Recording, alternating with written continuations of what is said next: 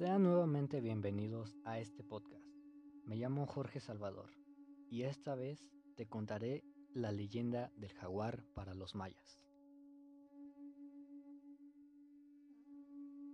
Cuenta la leyenda que este felino destacaba entre todos los animales por la belleza de su piel amarilla, sin manchas, que limpiaba constantemente con la lengua.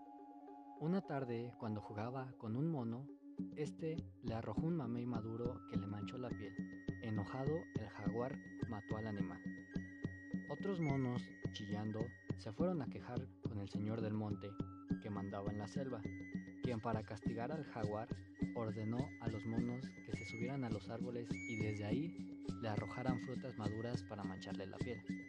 Sin embargo, el felino se encontraba en su madriguera, por lo que el señor del monte ordenó a una manada de jabalíes que lo sacaran para que los monos pudieran cumplir la orden.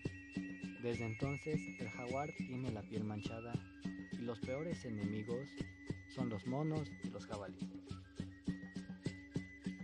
Además se cuenta que el final de la Tierra, el equivalente al apocalipsis cristiano, vendrá cuando los jaguares asciendan del inframundo para devorar al Sol y a la Luna, tal vez al universo, eclipse será una muestra del evento final. Aunque posee una gran habilidad para ver en la oscuridad, no es exclusivamente nocturno.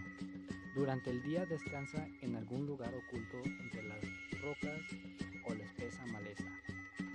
Caza acechando a su presa, ocultándose cerca de su vereda o de donde bebe agua.